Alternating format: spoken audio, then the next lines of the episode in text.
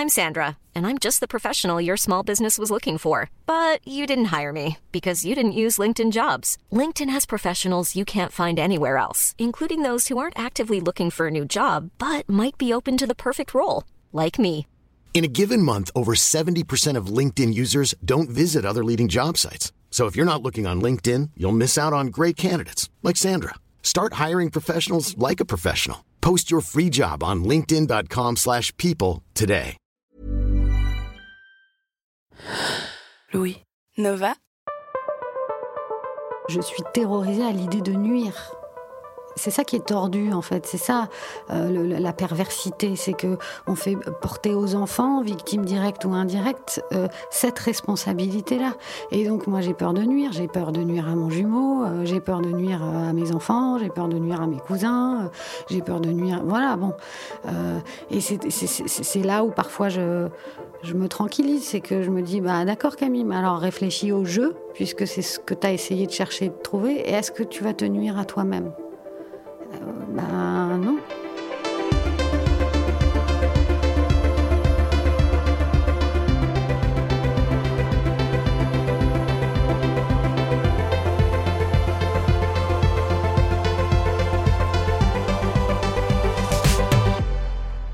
Elle est l'un des nœuds de cette corde immense à laquelle s'agrippe depuis quelques années une moitié du monde. Il y a eu Vanessa Springora et Adèle Haenel et Sarah Abitbol et quelques autres. Leurs récits tracent au sol un territoire protégé dans lequel peuvent entrer les victimes, dans lequel elles peuvent être comprises et entendues. Camille Kouchner a publié en janvier La Familia Grande et depuis, le mouvement MeToo Inceste a émergé, les prises de parole politiques se sont multipliées et ont donné naissance à une proposition de loi visant à protéger les jeunes mineurs des crimes sexuels.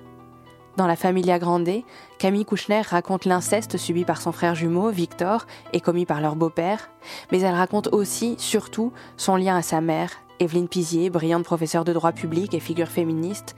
Elle raconte l'enfermement de toute une famille prise dans une nasse de silence.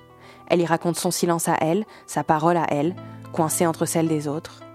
Je lui ai demandé ce que cette prise de parole avait déclenché, mais d'abord comment elle avait réussi à parler d'elle, à trouver sa place dans le récit, comment elle s'était autorisée à parler. Je suis Charlotte Pudlowski. Bienvenue dans Fracas. Bah, déjà, euh, j'ai fait une analyse qui m'a beaucoup aidé euh, à essayer de construire ce jeu JE, à construire euh, voilà ma, ma conception des choses. Et puis euh, surtout, en fait, il y a deux choses. Il y a à la fois s'accepter, soit euh, et accepter qu'on a vécu ces choses-là, même si on n'a pas directement vécu euh, des abus sexuels, euh, on a quand même vécu cette vie-là. Donc déjà, cette première chose, c'est de, réussir à, accepter euh, de dire je dans ce cadre-là. Et par ailleurs, euh, une autre question qui se pose, qui est quand on est témoin de ce genre d'abus, euh, est-ce qu'il faut attendre euh, l'autorisation euh, de la victime Est-ce qu'il faut attendre euh, Ça, c'est une autre question. Est-ce qu'il faut attendre Enfin, ou plutôt, ce serait renverser les choses. Est-ce qu'il faut tout faire reposer sur la victime? C'est-à-dire, est-ce qu'il faut considérer qu'il n'y a que la victime qui a le droit de dire j'ai mal?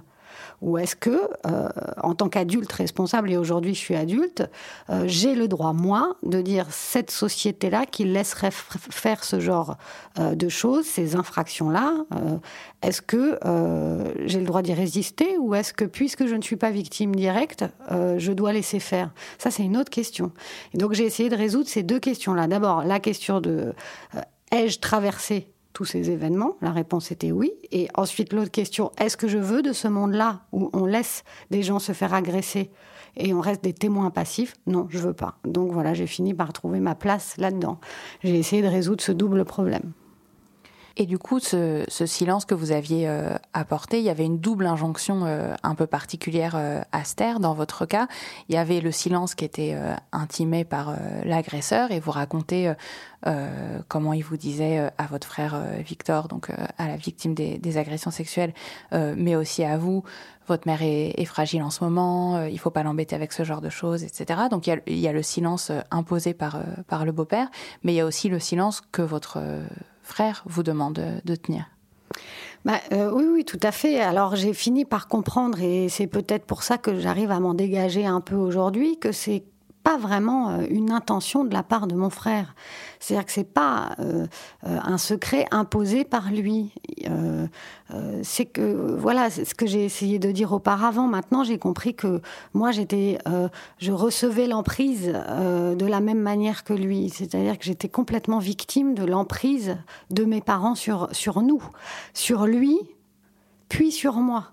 Et donc, euh, si mon frère euh, m'a parlé, c'est peut-être aussi, euh, alors peut-être que lui, il voulait que les choses, il était terrorisé, il avait peur qu'on fasse du mal à notre mère, puisque c'était ce qui nous était dit, donc voilà. mais peut-être que s'il m'a parlé, c'est parce qu'il sentait aussi que j'étais sous emprise et que je parlerais pas. On était dans les mailles d'un filet en réalité. Et ce qui est très difficile à voir, c'est que, enfin à comprendre plutôt, c'est qu'on croit que c'est l'amour, ça. On croit que c'est parce qu'on s'aime tous, alors il faut pas se nuire. Mais en réalité, c'est de l'emprise, et c'est de l'emprise euh, archi perverse, parce que, parce que ça nous nuit absolument de nous taire. Mais pour s'en dégager, il faut des années et des années. Euh, moi, j'ai pas l'impression aujourd'hui, en écrivant ce livre, que je romps un secret que j'avais avec mon frère. Euh, d'abord parce que mon frère a parlé. Il a parlé à ma mère, il a parlé à mon père, il a parlé à chaque fois qu'il a que, que, ça a été important de parler, il l'a fait. Donc, il est sorti du silence. Donc, en, écrivant le livre que j'écris, je ne romps pas un pacte que j'aurai avec lui. Euh, euh, c'est pas ça. Moi, ce qui m'a imposé le silence, c'est c'est mon beau-père. C'est pas du tout mon frère. Après, lui, il a été. Je parle de mon frère quand je dis lui. Il a été dans cette prise beaucoup, et donc c'est douloureux pour lui euh, de, d'être exposé comme ça. Et par ailleurs, on est dans un contexte qui fait qu'on est très exposé, donc passer du silence à beaucoup, beaucoup de bruit, forcément, ça fait très peur. Ça fait très peur, parce que euh, on a peur de nuire, en fait. C'est ça qui est paradoxal parce qu'on pourrait se draper dans, notre assurance. On dit bah voilà, euh, la vérité c'est la vérité, le mal c'est le mal. voilà, il faut dénoncer les choses. Mais en fait, c'est beaucoup plus difficile que ça. Ça fait très peur de dénoncer les choses parce qu'on dénonce euh, des gens qu'on a aimés beaucoup et des gens en qui on avait confiance et puis surtout des gens qui euh, nous ont aidés à construire le monde, qui nous ont voilà transmis des valeurs et qui nous ont donné, euh, puisqu'on parle de la parole, qui nous ont donné les mots pour concevoir le monde. Et donc on utilise ces propres mots-là pour leur dire maintenant stop. Et ça, ça c'est quand même pas facile à faire du tout, quoi. Et alors, qu'est-ce que ça a comme, euh, comme conséquence pour vous de grandir dans ce silence et d'être euh, victime collatérale, euh, si on peut le dire comme ça, de ce climat-là et de, ces agressions-là? Bah, La conséquence, c'est qu'on n'a plus confiance en rien. Si on ne peut pas avoir confiance en ses parents, c'est compliqué. Alors il y a plein de gens hein, qui sont victimes de, de, violences de leurs parents et qui trouvent leur voie. Moi, ça m'a ça, ça, a beaucoup entamé la confiance que j'avais euh, en moi, même si au fond de moi, euh, euh, j'ai toujours eu l'espoir que, que, que, le monde était meilleur que celui qu'on me présentait et qu'on pouvait agir. Et d'ailleurs, c'est pour ça que j'écris, c'est que je pense qu'on peut quand même un peu agir sur le monde. Mais quand on est petit, euh, ça veut dire que dès qu'on a un malheur, euh, dès qu'on a quelque chose qui va pas, c'est pas vers les parents qu'on se retourne, quoi.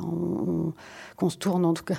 Euh, c'est voilà, on a on a on a confiance en personne et moi j'avais confiance qu'en mon jumeau. Donc voilà, on, on, a grandi tous les deux en fait, parce qu'on était tous les deux dans cette espèce de tempête. le seul foyer, d'une certaine manière, c'était mon frère et moi. Ça veut dire que ça isole aussi beaucoup. Moi, ça me, ça me frappe dans le livre quand vous parlez euh, du Club des Cinq, euh, de ses amis euh, que vous vous êtes fait quelque temps après que, que votre frère vous avait expliqué ce dont il avait été victime et vous passez tout votre temps avec ces autres ados avec qui vous riez beaucoup, etc., avec qui vous partagez énormément de choses, mais pas ça. Ça, personne ne le sait à part votre frère.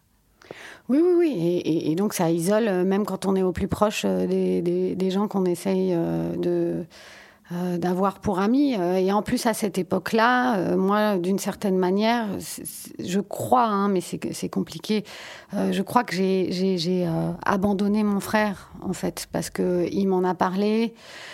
Je ne sais pas si j'ai pas eu envie de comprendre ou si j'ai trop bien compris ou si, mais en tout cas, ce qui s'est passé, c'est que j'ai, il y a quelque chose qui s'est bloqué en moi peut-être pour pas prendre la mesure de la réalité. Et donc, d'une certaine manière, c'était une espèce de fuite. Euh, j'ai eu ces amis euh, et j'étais, c'était mes amis pour les qualités qu'ils avaient, hein, pas parce que j'avais besoin de fuir. Et vraiment, ils sont super et c'est toujours mes amis et, je les adore.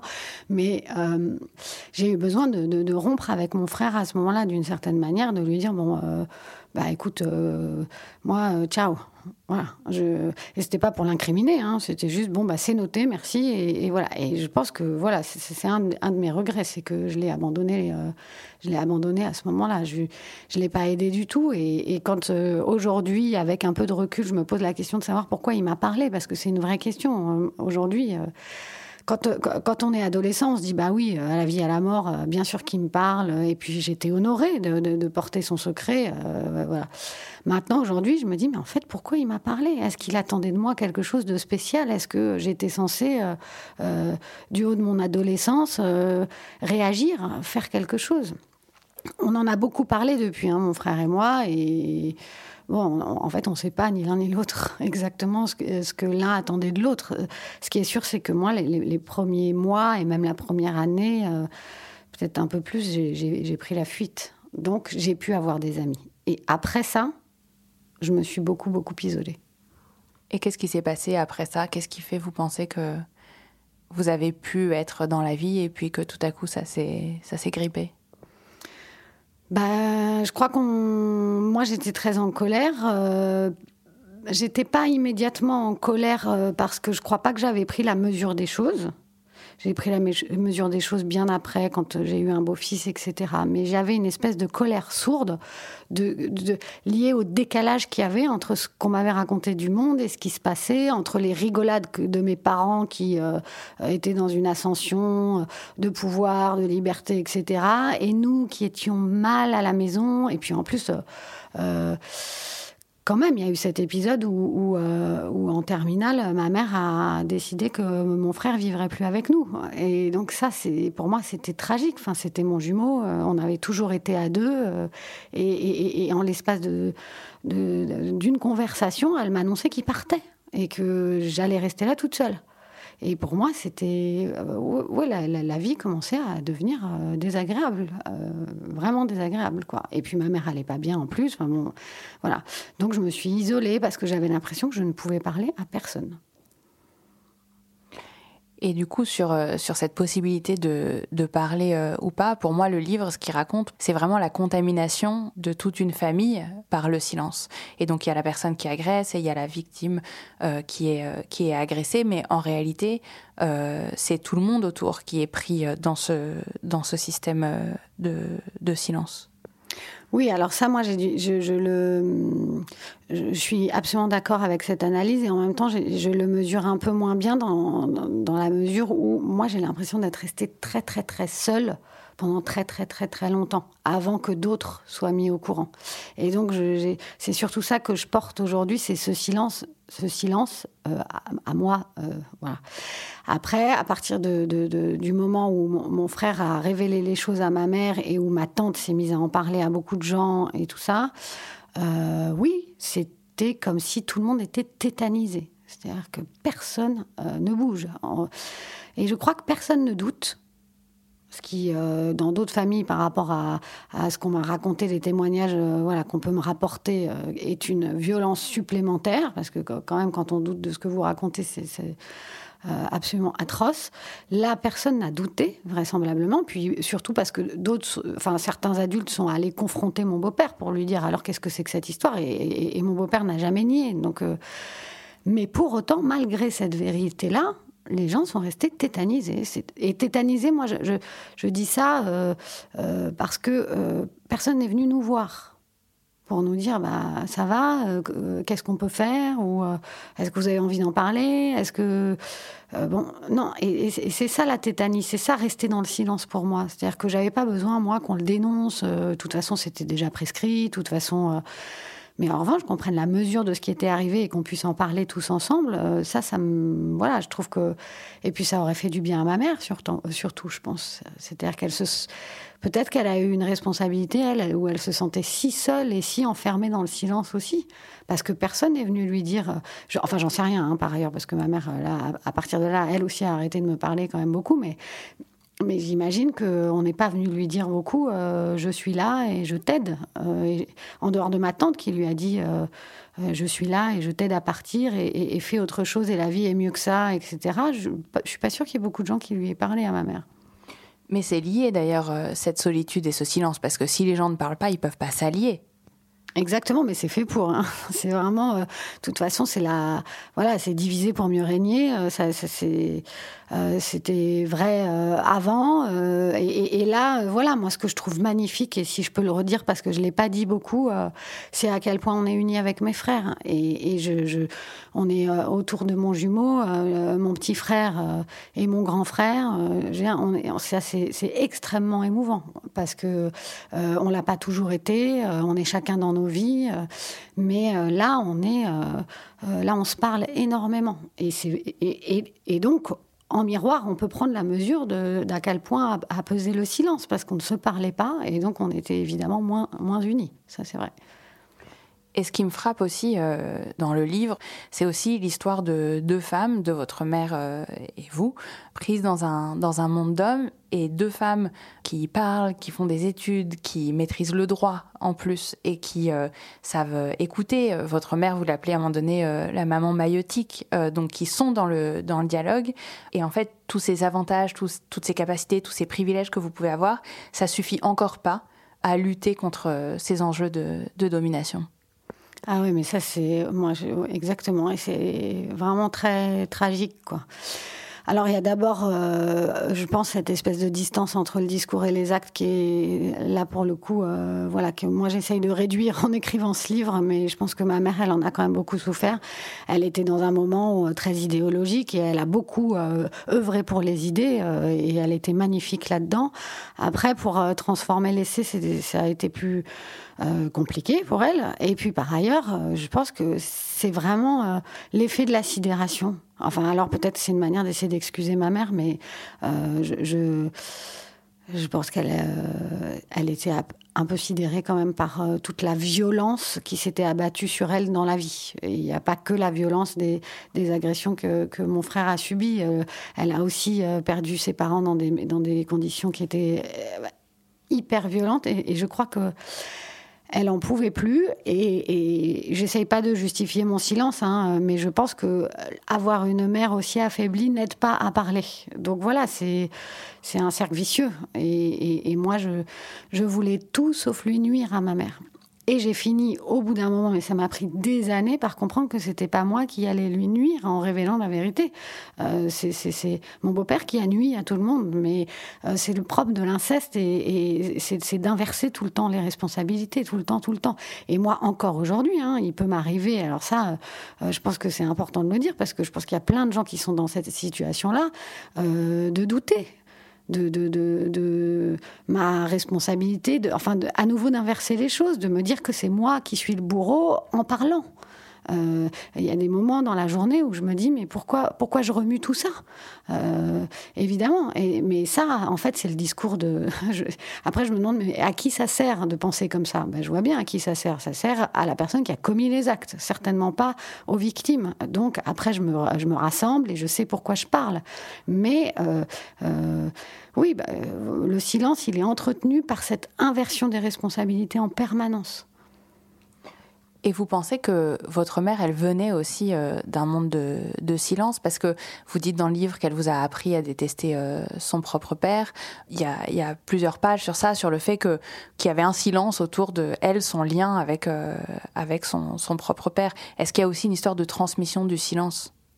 J'en suis sûre qu'il y a une histoire de transmission du silence et c'est aussi pour ça que j'ai écrit ce livre, c'est qu'il n'était pas question que mes enfants euh, reçoivent euh, un silence. Euh, et je ne sais pas pourquoi, c'est très intuitif ça. Mais il y a un moment où ça m'a paru insupportable de leur livrer ça. donc voilà, après, pour ce qui est des silences de ma mère, malheureusement, je crois que je ne saurais jamais. mais vous avez le sentiment que votre histoire et l'histoire que vous racontez dans le livre, elle s'inscrit, comment dire, que c'est comme le fruit sur une branche de beaucoup de branches de toute une forêt de, silence, quoi. Ouais. Bah oui, oui. Après, euh, je ne peux pas le nommer, euh, j'en sais rien. Mais je veux dire, ma mère, euh, encore une fois une personne merveilleuse et surtout, c'était une personne, une, féministe convaincue, vraiment avec une construction intellectuelle dans chacun de ses raisonnements. voilà. ce qu'elle a fait à la fin de sa vie, ça va à l'encontre de tout ça. Ça va, ça met un stop absolu à tout ce qu'elle m'a transmis, tout ce qu'elle a, elle a, construit intellectuellement. Elle est rentrée dans des débats euh, sur la parité, sur la place des femmes, sur l'universel, sur etc. Tout ça, elle même j'étais trop jeune pour qu'elle me l'apprenne, elle me l'a appris quand même. Et à la fin de ça, elle fait l'inverse, c'est-à-dire qu'elle reste liée à un homme, donc soumise à un homme, alors que le pire est arrivé à son enfant. Donc, si vous voulez, euh, il y a forcément un loup quelque part. C'est pas possible. Euh, euh, je veux bien qu'elle ait été sous emprise, elle aussi. mais cette emprise-là, elle, est née de quelque chose. Mais quoi, j'en sais rien. Je, ça, malheureusement, je crois que je saurais jamais. Hein. Est-ce que vous vous souvenez d'un monde et d'une époque avant le silence? Je me souviens, bah, il y a un avant et un, après le suicide de ma grand-mère. Euh, parce que euh, à, partir du moment où la mère de ma mère se donne la mort, euh, la vie bascule. et ça aussi, il faudrait réussir à l'expliquer parce que il y a évidemment plein de suicides un peu partout, malheureusement, et les choses ne se passent pas exactement comme ça. Moi, j'ai toujours cru que c'était normal que c'était normal de le vivre aussi mal, que ça dure pendant des années et des années, que ce soit transmis aux petits-enfants, que ce soit transmis euh, euh, de manière collatérale, etc., que ce soit un drame absolu, le suicide. Bien sûr que c'est un drame, mais il y a des, des, des, des gens qui s'en euh, qui s'en relèvent. comment dire C'est peut-être mal formulé, mais ne serait-ce que ma tante. Il y a un moment où ma tante, elle a été absolument effondrée par le suicide de ses parents, mais il y a un moment où elle, elle s'est relevée. elle a dit bon, maintenant, voilà, je vais même me faire une idée de ce que c'est que ces suicides, une idée de ce que ça veut dire une idée de ce que j'en fais. Ma mère, elle s'est jamais relevée de ça. Et donc, euh, voilà, j'ai le souvenir du monde avant qu'elle s'écroule et le monde après. Et ce qui est étrange, c'est que justement dans cette construction euh, intellectuelle, dans ces débats idéologiques autour du féminisme, etc., ça, ça l'a jamais entamé, ma mère. C'est-à-dire que euh, ma grand-mère a disparu et ma mère, elle a continué de plus belle à, euh, voilà, à, essayer de lutter pour la place des femmes dans cette société. mais tout ça, c'était du discours. Les actes, c'était terminé après ça. C'est comme si elle avait abandonné l'espoir d'une vie réelle, euh, une vie sur Terre qui soit euh, pas triste en fait. Elle s'est laissée aller à une vie triste, je crois. Vous décrivez un double mouvement euh, dans la, la possibilité qui s'est ouverte de parler. Euh, il y a eu euh, la mort de, votre mère, il y a eu euh, un mouvement sociétal au-delà de vous sur les 15 dernières années qui fait que vous avez eu entre les mains des œuvres qui vous ont amené à, à, ces réflexions-là. Et puis il y a eu le fait de trouver la bonne psychanalyste. Qu'est-ce qui a été le, le vrai déclencheur? Est-ce qu'à un moment donné vous vous êtes dit maintenant je peux, j'ai le droit euh, peut-être que inconsciemment, c'est ce que je me suis dit, mais surtout non. Mais je crois que c'est vraiment la mort de ma mère, c'est-à-dire que le monde ne pouvait pas euh, être comme ça. C'est-à-dire, je ne sais pas comment vous dire, ça m'a fait un effet de bon bah alors fin de l'histoire. Et puis, euh, et donc il n'y a pas de morale à cette histoire. C'est terminé maintenant. Euh, euh, ma mère est morte en étant fâchée contre moi. Alors elle essayait de pas, elle m'aimait, donc elle avait du mal à ne pas me montrer qu'elle m'aimait, mais en, en, attendant, elle était quand même pas très sympa avec moi vu qu'elle me tenait pour responsable du silence. Donc ça, c'était difficile. Et je pense que trop c'est trop en fait. Là c'était un surcroît euh, d'injustice, d'amertume, et je me suis dit mais moi je ne peux pas livrer ce monde à mes enfants. Je ne veux pas euh, que euh, les méchants gagnent. C'est pas possible. Et c'est pas une vengeance. Hein. c'est juste que j'avais besoin de mettre du sens de mettre du sens dans le, monde, dans la vie, dans le, ce pourquoi on, se lève le matin. Euh, et, je ne peux pas mettre au monde des enfants euh, pour que le matin, ils se lèvent pour vivre une vie où, il y a, où, tout est sans dessus dessous. C'est pas possible. C'est-à-dire que les mamans qu'on aime euh, et qui vous aiment absolument, ce dont je n'ai jamais douté, meurent dans un, un contexte de tristesse séparée de ses enfants euh, et moi, euh, je laisse partir la personne que j'aime le plus au monde, en dehors de mes enfants. Bon, bref, parce que si jamais ils écoutent, je me faire engueuler. Euh, je la laisse partir, et puis c'est la fin de l'histoire. Et donc, on aura été manipulés jusqu'au bout, y compris malgré cet amour si fort qu'on avait les uns pour les autres. Et eh ben, je ne peux pas m'y résoudre. Donc, voilà, je parle. Comment vous faites pour être elle vient d'où la, certitude absolue que vous vous aimiez autant, avec autant de douleur autour? Ah ben alors ça, euh, c'est là. Voilà, c'est euh, heureusement euh, la raison n'a rien à voir avec ça, donc je peux pas vous l'expliquer de manière rationnelle. C'est là. ma mère, elle m'aimait énormément, c'est sûr. Elle était, on était ses soleils, on était ses enfants. Elle nous, elle nous adorait, quoi. Je pense que mes frères vous diraient la même chose. On a, euh, et pourtant, euh, ça a été vraiment difficile hein, d'avoir ce chemin de vie-là euh, tous ensemble. Mais je pense que mes frères ne doutent pas trois minutes de l'amour mère, que notre mère nous portait. Elle, a su faire ça. Ma, ma, mère, c'était pas euh, euh, une mère euh, qui fait des enfants pour son image sociale, une mère qui fait des enfants pour pouvoir exercer son autorité, une mère qui fait des enfants. Enfin, il y a 12 000 modèles. Ma mère, c'était une, maman, quoi. C'était son bonheur dans la vie, c'était d'être notre maman, en fait. C'est ça qui est fou. Donc ça veut dire que vous vivez aussi avec la certitude qu'elle s'est privée euh, de son plus grand bonheur euh, en étant sous cette emprise-là. Ah bah, c'est pour ça que ouais, vous avez exactement compris ma réponse sur pourquoi vous avez écrit. C'est pour ça, c'est parce que je pense qu'elle aussi, elle a été euh, absolument victime de tout ça. Euh, je peux être en colère. C'est-à-dire que je peux aussi être en colère contre elle. Hein. Je la prends pas pour. Euh, euh, elle n'était pas pieds et poings liés. Elle pouvait réagir. Elle pouvait ne pas laisser autant de place à son mari. bien sûr, elle a été nulle hein, là-dessus. Je ne la décris pas comme quelqu'un qui a tout réussi. Elle a eu plein d'échecs. Mais ça n'entame absolument pas ma conviction qu'elle m'aimait. Voilà, on fait tout ce qu'on peut. Hein. Euh, euh, moi, j'essaye d'être une bonne mère aussi, euh, et puis parfois, je suis pas à, la hauteur, mais ça ne dit absolument rien de l'amour que j'ai pour mes enfants.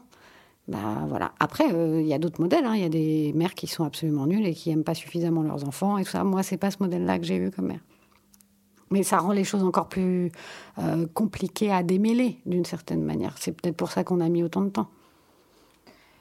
Et alors du coup, le démêlage, il s'est fait euh, dans l'écriture, euh, j'imagine, ou en tout cas euh, un bout du démêlage s'est fait dans, l'écriture. Dans quel état vous étiez Vous passiez par quoi comme, comme réflexion? J'ai commencé à écrire après la, la, mort de ma mère et donc au début j'étais dans la colère. En fait, je suis passée un peu euh, euh, par plusieurs états. J'étais dans la colère parce que j'avais une vraie frustration de bon bah tout ça pour ça. Alors donc euh, ok moi je me suis tue pendant des années pour pouvoir préserver ma mère d'une certaine manière et puis elle meurt fâchée. Et voilà c'est vraiment alors là c'est c'est pas juste quoi. Bon, donc j'étais un peu comme ça. Puis après, euh, je, je, je, je, me suis dit, mais en fait là, je suis en train de parler d'une euh, d'une mère euh, euh, qui euh, est une mère décrite par d'autres, mais pas par moi-même. Je vais essayer de la décrire moi, avec mon regard de petite fille, sa fille. Et là, petit à petit, j'ai commencé à, à, à, me retrouver dans son amour, à me retrouver dans nos liens, à me, et à accepter, malgré la colère que j'avais contre elle, euh, voilà tout ce lien magnifique qu'elle a, qu'elle a créé avec euh, mes frères et moi. Donc il y a eu ça, et donc résultat, ça, ça a fait venir quand même beaucoup de tristesse et de nostalgie, et d'avoir l'impression euh, que j'avais, euh, qu'on était passé à côté de pas mal de choses. J'avais lu, alors c'est pas du tout euh, le, parallèle est pas le même, mais n'empêche que j'ai plusieurs lectures, donc c'est comme ça. J'avais lu Didier Ribon, Retour à Reims, qui est un texte que j'adore absolument, et il a une phrase comme ça. J'espère ne pas l'écorcher, mais un, un, bout de phrase en plus je l'ai coupé, mais ça m'a il m'a dit, enfin il m'a dit, voilà, c'est pas à moi qu'il a dit, mais quand je l'ai lu, j'ai l'impression qu'il me le disait à moi. Euh, c'est vraiment ça. Euh, il parlait de son père et de voilà de, de, de, retourner voir son père et, il parlait de la, de la mélancolie liée aux possibilités que l'on a écartées. Et ben voilà, le livre que j'ai fait, euh, moi, c'est exactement ce bout de phrase-là, c'est raconter la mélancolie euh, liées aux possibilités que l'on a écartées. Et donc on n'est pas passif là-dedans. Ce sont des possibilités que l'on a écartées. C'est une possibilité que ma mère a écartée. Et ça a créé une mélancolie immense. Et donc, au fur et à mesure d'écriture, voilà, je me suis dit, je voudrais, s'il y a un sentiment principal à restituer, c'est celui-là. C'est pas la colère, c'est ce que vous disiez tout à l'heure sur l'inceste, etc. Il y a de l'inceste dans mon livre, mais, mais je ne crois pas que ce soit un livre de colère. C'est vraiment cette mélancolie liée aux possibilités qu'on a écartées. Pourquoi? Pourquoi on a écarté ces possibilités de se parler, de s'aimer, d'essayer de s'excuser, de, reconstruire à partir de quelque chose que moi j'ai l'impression que tout, le monde sait dramatique. Alors c'est pas la peine de tergiverser pendant des plombes. Euh, euh, je n'arrive pas à concevoir que ma mère pouvait pas savoir que c'était dramatique. Bien sûr que, enfin bon, peut-être pas, hein, peut-être que je me trompe, mais elle a écarté cette possibilité et moi ça me laisse beaucoup de mélancolie. Et comment ça s'est traduit concrètement euh, dans l'écriture? Vous avez, euh, vous disiez tout à l'heure que vous avez commencé par faire euh, quelque chose d'un peu chronologique et ensuite de, de, remettre du jeu à l'intérieur de tout ça. Est-ce qu'il y a un moment où vous vous êtes dit j'ai trouvé euh, ma voix à moi, je sais comment exister euh, dans ce texte. Est-ce que, est-ce qu'à un moment donné, vous vous êtes dit, ah là, je sens que j'ai le droit d'écrire et que du coup, j'ai, j'ai fait un premier chemin? Alors j'ai essayé de ne pas me poser la question de savoir si j'avais le droit, sinon ça allait vraiment m'inhiber totalement. Le droit par rapport à la mémoire de ma mère, le droit par rapport à mon frère jumeau, le droit par rapport à mon grand frère. Euh, bon, si je me posais la question euh, de ça, c'était euh, c'était foutu. Donc j'ai décidé que j'écrivais, que j'écrivais pour moi. Et ça, voilà. Et puis après, en ce qui concerne le fait de trouver le je, ce qu'il a fallu que j'admette, c'est qu'il y avait plusieurs je. En fait, c'est ça. C'est-à-dire qu'au début, j'ai essayé d'être cohérente, parce que moi, j'ai un petit truc comme ça, il faut, être cohérent dans le discours. Bon, c'est sans doute parce que j'ai une espèce euh, de, travers juridique, mais euh, j'ai essayé d'être cohérente. Et puis, en fait, j'ai accepté que j'étais pas cohérente. Et que mon regard de petite fille sur ma mère, par exemple, ou sur mon beau-père, n'était pas le même que celui que je portais aujourd'hui sur eux. Et que euh, mon regard sur mon père hier n'est pas le même que celui que je porte aujourd'hui sur lui. Et c'est pour ça qu'il y a plusieurs parties dans le livre, c'est que en fait il y a plusieurs regards. Et donc c'est plusieurs jeux, c'est plusieurs et, j'accepte ces contradictions et je pense que quand on a le chemin que moi j'ai eu, il faut accepter les contradictions parce que sinon en fait on devient fou à force de rechercher euh, une unicité. Euh, l'unicité, elle est là, elle est devant vous, vous la voyez, c'est moi. Mais après, moi, j'ai des sentiments contradictoires et violents en permanence. Et, ça, pour le coup, euh, c'est lié à l'inceste, parce que c'est une, une, trahison absolue, l'inceste, euh, de la confiance, mais c'est aussi lié au suicide. Hein. c'est aussi une sacrée trahison, le suicide. En tout cas, de mon point de vue. Donc, je bah, j'ai des sentiments hyper violents, hyper contradictoires. À la fois, je les adore tous et à la fois, je les déteste tous. Et euh, la petite fille qui les trouvait grandioses, aujourd'hui, les trouve médiocres. Euh, la petite fille qui les trouvait médiocres hier, les trouve aujourd'hui euh, grandioses. Voilà, c'est comme ça. Donc, il y a, y a plusieurs jeux, en fait, dans ce livre. Et, et quand j'ai trouvé les quatre parties, là, j'ai assumé totalement le texte. Voilà. Et du coup, en tissant ces parties entre elles, est-ce qu'il y a un effet de, guérison, un peu comme on pourrait euh, recoudre euh, une plaie, de tout tisser ensemble? Euh, Oui. J'espère en tout cas. Après, je sais que ce sera lent. Mais moi, je suis, suis quelqu'un de très optimiste. Donc voilà, et, j'adore que les choses soient jolies. Et, donc, je trouve ça joli d'avoir d'avoir réussi à arrêter de me flageller. Quoi. Ne serait-ce que ça, je trouve que c'est une vraie réussite. moi, je suis contente. Et alors, à quel moment euh, est-ce que c'est dans l'écriture? Est-ce que c'est euh, à la fin de l'écriture ou à la parution du livre ou, pas encore? Vous avez eu le sentiment de briser le silence? Alors, euh, je vais peut-être vous étonner, mais j'ai pas l'impression d'être sortie du silence. C'est-à-dire que j'ai l'impression de le refaire à chaque fois. J'ai l'impression que c'est difficile de la même manière à chaque fois. à l'oral, c'est beaucoup plus dur qu'à l'écrit. Là, quand vous parlez, ça reste encore une transgression? Ah bah oui. Bah oui, bien sûr que c'est une transgression. Et euh, j'aurais l'impression d'être sortie du silence quand j'aurais été complètement entendue. Et complètement entendue, euh, c'est euh, c'est pas encore le cas je pense, parce que d'abord, euh, euh, il y a ce qui se passe dans la sphère privée, euh, et par entendu, il faut entendre ou comprendre comprise, hein, ce qui est pas encore totalement le cas, je trouve, mais ça c'est dans ma sphère personnelle, voilà. Et par ailleurs, je trouve que ce livre a déclenché quelque chose, un mouvement tellement d'une ampleur tellement importante que maintenant il faut être à la hauteur de ça et oui, il y a des gens qui parlent, mais pour l'instant, ils ne sont pas totalement entendus. On ne peut pas dire ça. Ça voudrait dire quoi, être entendu? En ce qui me concerne, moi en ce qui me concerne moi, euh, bon, c'est un peu, euh, euh, j'aurais l'impression de forcer les choses en le disant trop publiquement. En, ce qui me concerne moi, c'est pas très important. Mais en ce qui concerne, non, mais je, je saurais. en fait, ce que je recherche moi, c'est de l'apaisement. Voilà, c'est surtout ça. Et donc l'apaisement, c'est enfin, quand même déjà.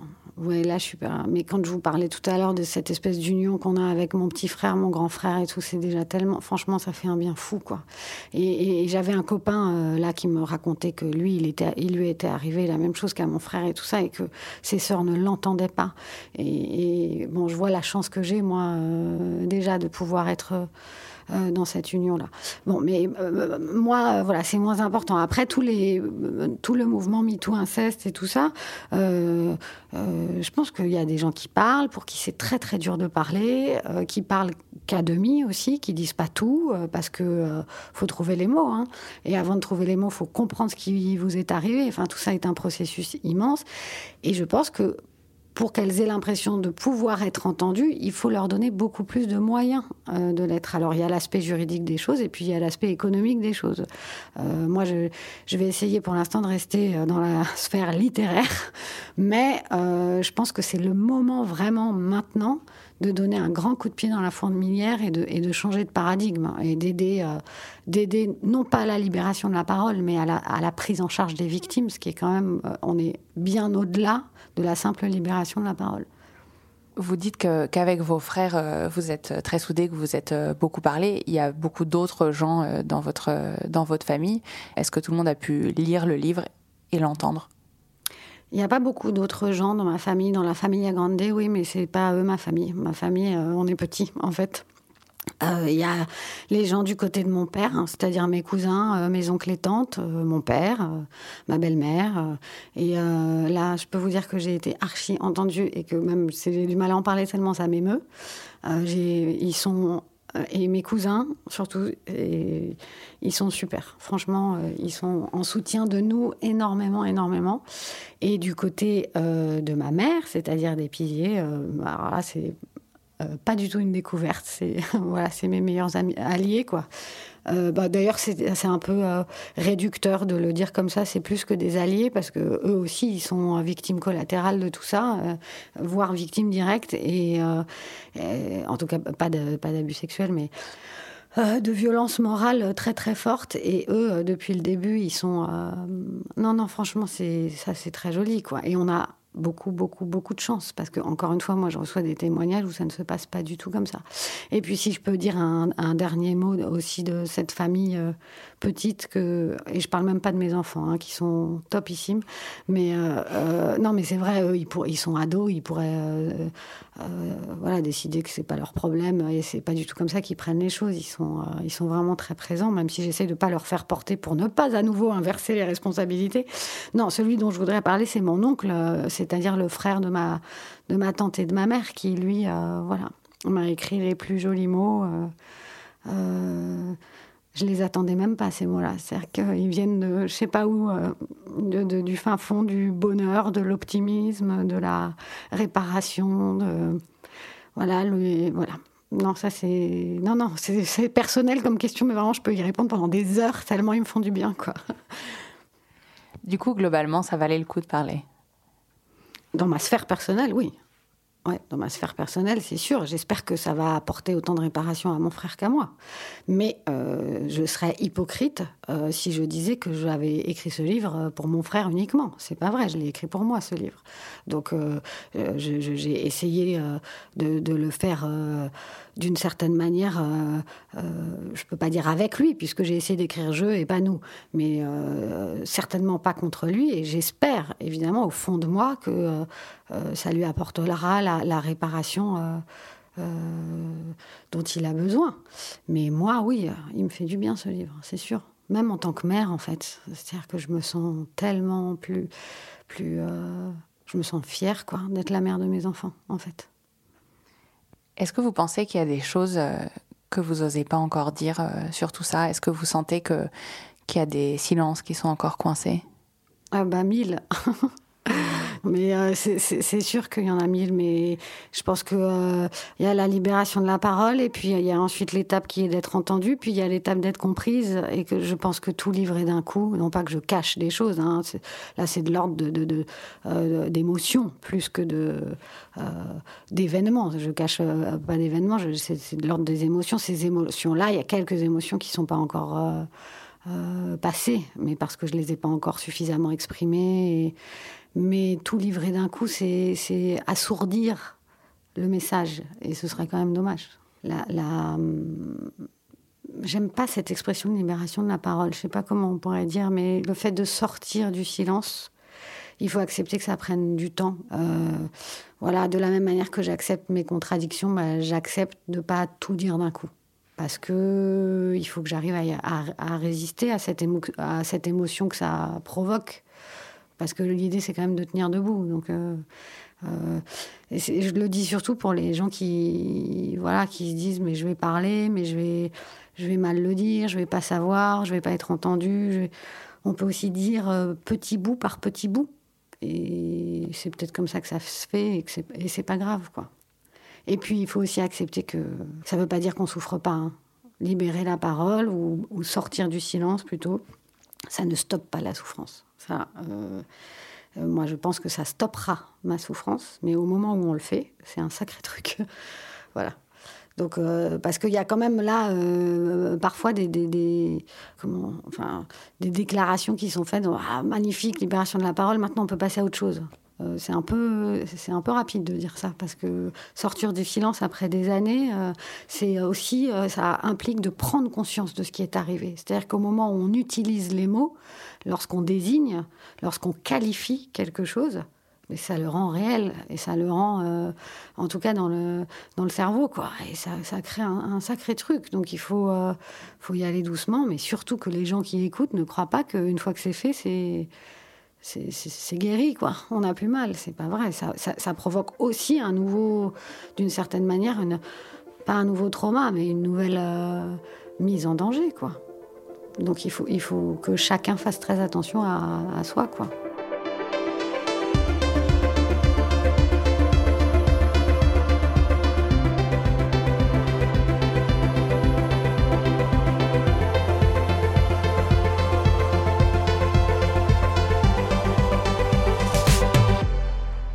Familia Grande est publiée aux éditions du Seuil et je vous encourage à lire, à l'offrir autour de vous. Je vous invite aussi à écouter Ou peut-être une nuit, le podcast de Louis consacré à l'inceste et à la fabrication du silence. Cet épisode de Fracas a été réalisé et mixé par Malo Williams. La musique a été composée par Valentin Fayot. Fracas est un podcast produit par Louis Média et Radio Nova. Si ce podcast vous plaît, je vous invite à aller commenter sur Apple Podcast, à en parler autour de vous, à le partager sur les réseaux sociaux et n'hésitez pas à soutenir Louis et nos projets en vous abonnant au Club Louis, louismedia.com slash club. À très vite.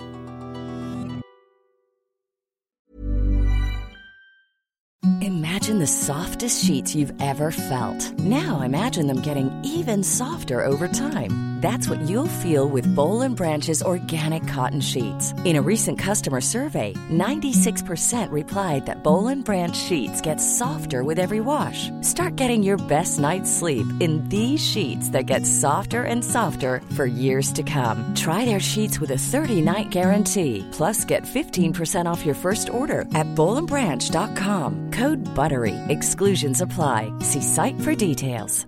Even when we're on a budget, we still deserve nice things. Quince is a place to scoop up stunning high-end goods for 50 to 80% less than similar brands. They have buttery soft cashmere sweaters starting at $50, luxurious Italian leather bags, and so much more. Plus, Quince only works with factories that use safe, ethical, and responsible manufacturing. Get the high-end goods you'll love without the high price tag with Quince. Go to quince.com/style for free shipping and 365-day returns.